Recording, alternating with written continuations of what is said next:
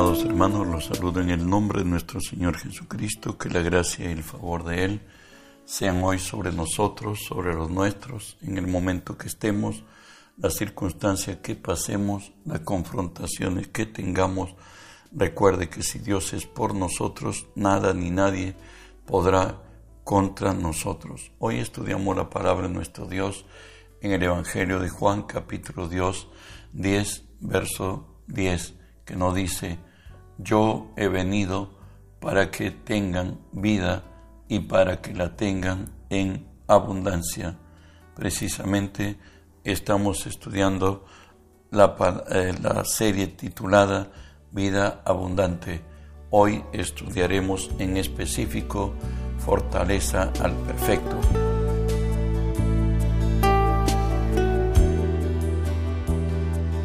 Esto lo dice Proverbios 10, 29, la primera parte, dice, el camino de Jehová es fortaleza al perfecto. ¿Sabes? Dios es muy misericordioso. Dios extiende su misericordia al que no tuvo oportunidad. Y de ahí que nos dice Primera de Samuel 2.8, Él levanta del polvo al pobre y del muladar exalta al menesteroso para hacerle sentar con príncipes y heredar un sitio de honor, porque de Jehová son las columnas de la tierra y él afirmó sobre el mundo.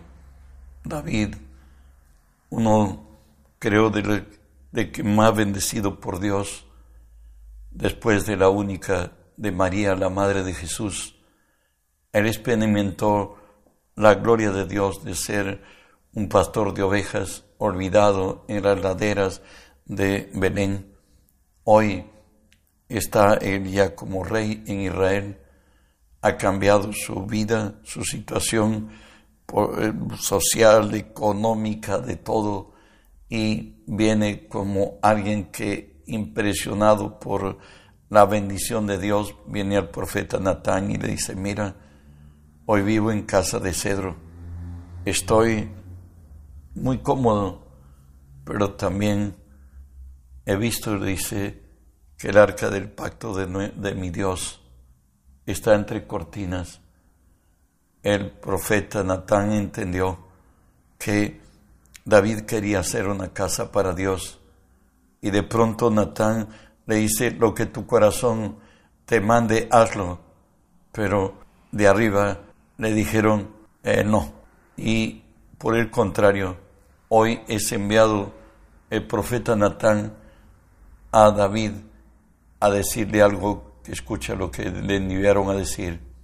Ahora pues dirás a mi siervo David, así ha dicho Jehová de los ejércitos, yo te tomé de del redil, de detrás de las ovejas, para que fueses príncipe sobre mi pueblo, sobre Israel, y he estado contigo en todo cuanto has andado, y delante de ti he destruido a todos tus enemigos, y te he dado nombre grande como el nombre de los grandes que hay en la tierra. David hoy se encontraba que Dios no solamente le decía que va a hacerle a él grande, sino que su trono será un trono eterno. Y por cierto, del linaje de David nació en la carne Jesús nuestro Salvador. ¿Sabes que Todo lo que el hombre tiene viene del cielo. Por ello nos dice 1 Corintios 4:7, ¿por qué? ¿Quién te distingue? ¿O qué tienes que no hayas recibido? Y si lo recibiste, ¿por qué te glorías como si no lo hubieras recibido? Recuerda pues que venimos desnudos de nuestras madres y generalmente venimos con las manos muy cerradas y cuando nos vamos, vamos con las manos muy extendidas. Y lo que presumíamos ser nuestro, la, la, la vida, mi vida, decíamos, no, es la vida que Dios nos ha dado. Mi esposa es la esposa que Dios nos ha dado. A ellas es el esposo que Dios les dio, los hijos que Dios nos dio. no somos dueños de nada. Venimos desnudos y nos vamos máximo con una mortaja y el hombre pasó. David, entendido en esta gracia, él valoró que todo viene de arriba y le dice a su Dios y a nuestro Dios, 1 Corintios 29, 11 y 12, Tuya es, oh Jehová, la magnificencia y el poder, la gloria, la victoria y el honor, todas las cosas que están en los cielos y en la tierra son tuyas. Tuyo, oh Jehová, es el reino, y tú eres excelso sobre todas sobre todos la riqueza y la gloria proceden de ti, y tú dominas sobre todo, en tu mano está la fuerza y el poder, en tu mano el hacer grande y dar poder a todos. En otro, todo te pertenece a ti. Nosotros somos solamente administradores de tu gracia. También para la iglesia, a quien nos, nos añadió en gracia de hoy tomarnos como pueblo, él tiene un propósito y lo dice así, 1 Corintios 1, 26 al 29. Pues mirad, hermanos, vuestra vocación, que no sois muchos sabios, según la carne, ni muchos poderosos, ni muchos nobles, sino que lo necio del mundo escogió Dios para avergonzar a los sabios, y lo débil del mundo escogió Dios para avergonzar a lo fuerte, y lo vil del mundo y lo menospreciado escogió Dios y lo que no es para deshacer lo que es, a fin de que nadie se jacte en su presencia. El Señor dice que Él ha llamado a lo débil del mundo para avergonzar a lo fuerte de este mundo. Él ha llamado a lo necio del mundo para avergonzar a los sabios de este mundo a lo vil y lo menospreciado de este mundo y lo que no es, para deshacer a lo que dice que son. El Señor dice que Él va a poner en un estándar mayor aquello que hoy el mundo valora como sabio, valora como fuerte y valora como noble. El Señor hará milagros para que su pueblo pasemos sobre ellos y tengamos una mayor gloria, porque nos decía la Escritura que Él es fortaleza al perfecto. ¿Sabe qué dice el Señor en el Salmo 112, 1 y 2? Bienaventurado el hombre que teme a Jehová. En sus mandamientos se deleita en gran manera. Su descendencia será poderosa en la tierra. La generación de los rectos será bendita. El Señor dice que nuestros hijos serán bendecidos si hemos honrado su nombre. El hombre que teme a Jehová y se deleite en sus mandamientos, en gran manera su descendencia será poderosa en esta tierra. Y para él también hay bendición, nos diría Proverbios 22, 4, riqueza, honra y vida son la remuneración de la humildad y del temor de Jehová son riqueza, honra y vida, son la remuneración de la humildad y del temor de Jehová. ¿Sabe qué dice el Señor? En la casa del justo hay gran provisión, pero turbación en las ganancias del impío. Deuteronomio 15:6, en el caminar del hombre con su Dios, nos dice, ya que Jehová te habrá bendecido, como te lo ha dicho, prestarás entonces a muchas naciones, mas tú no tomarás prestado, tendrás dominio sobre muchas naciones, pero sobre ti no tendrán dominio. Tercera de Juan 2 nos dice, amado, yo deseo que tú seas prosperado en todas las cosas, que tengas salud, así como prospera tu alma. El camino de Jehová es fortaleza al perfecto. Dios le dijo a su nación de Israel, que era una nación singular en la tierra. Segunda de Samuel 7:23 lo dice así el Señor. ¿Y quién como tú, pueblo, como Israel, nación singular en la tierra? Porque fue Dios para rescatarlo, por pueblo suyo y para ponerle nombre y para hacer grandes y grandezas a su favor y obras terribles a tu tierra, por amor de tu pueblo que rescataste de ti, de Egipto, de las naciones y de sus dioses. Recuerda que no lo llamó porque era el pueblo más excelente de todos los pueblos, sino porque era el más insignificante. Pero a ese pueblo insignificante Dios le había hecho promesa a Abraham que le daría la tierra de Canaán por herencia. Y de ahí que nos dice Deuteronomio 4, 34 y 35, o, ante, o ha intentado Dios venir a tomar para sí una nación en medio de otra nación con pruebas, con señales, con milagros y con guerra, con mano poderosa y brazo extendido, hechos aterradores, como todo lo que hizo con vosotros Jehová vuestro Dios en Egipto ante tus ojos. A ti te ha mostrado para que supieses que Jehová es Dios y que no hay otro fuera de ti.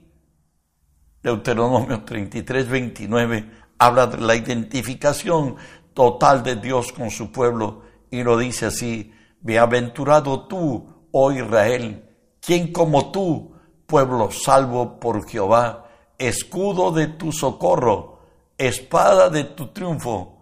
Así que tus enemigos serán humillados y tú hollarás sobre sus alturas.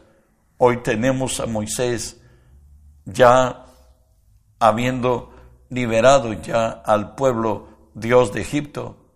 Nos dice que el corazón de Faraón volvió a ensoberbecerse y volvió tras de los hebreos para volverlo hoy con toda su caballería, con todos sus ejércitos. Escuchemos qué sucedió ahí.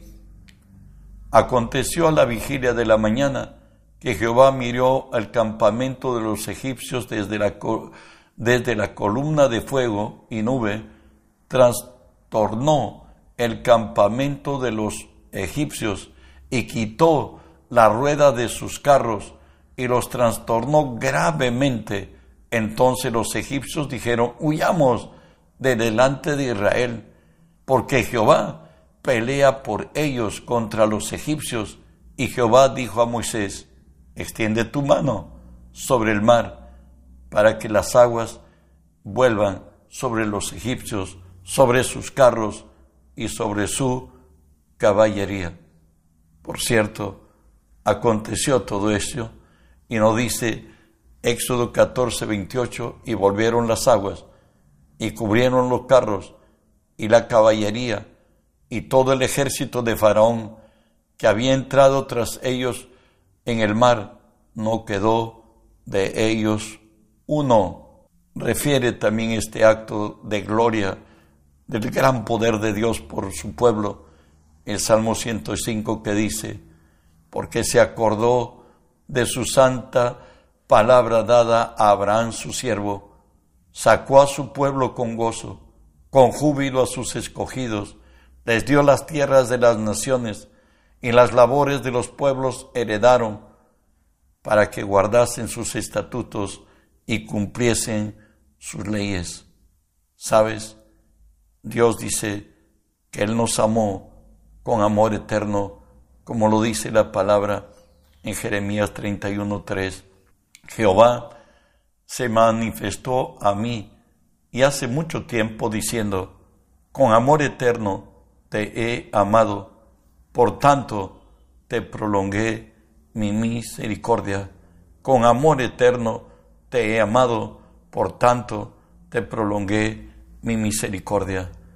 Los hombres no sabemos esperar, no tenemos paciencia, y muchas veces al esperar proferimos cosas que afectamos a la santidad y justicia de Dios, como nos dice Isaías 49, 14 al 16, Pero Sión dijo, me dejó Jehová, el Señor se olvidó de mí.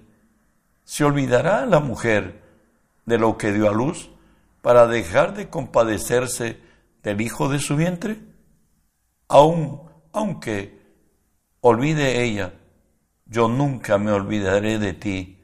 He aquí que en las palmas de las manos te tengo esculpida, delante de mí están siempre tus muros.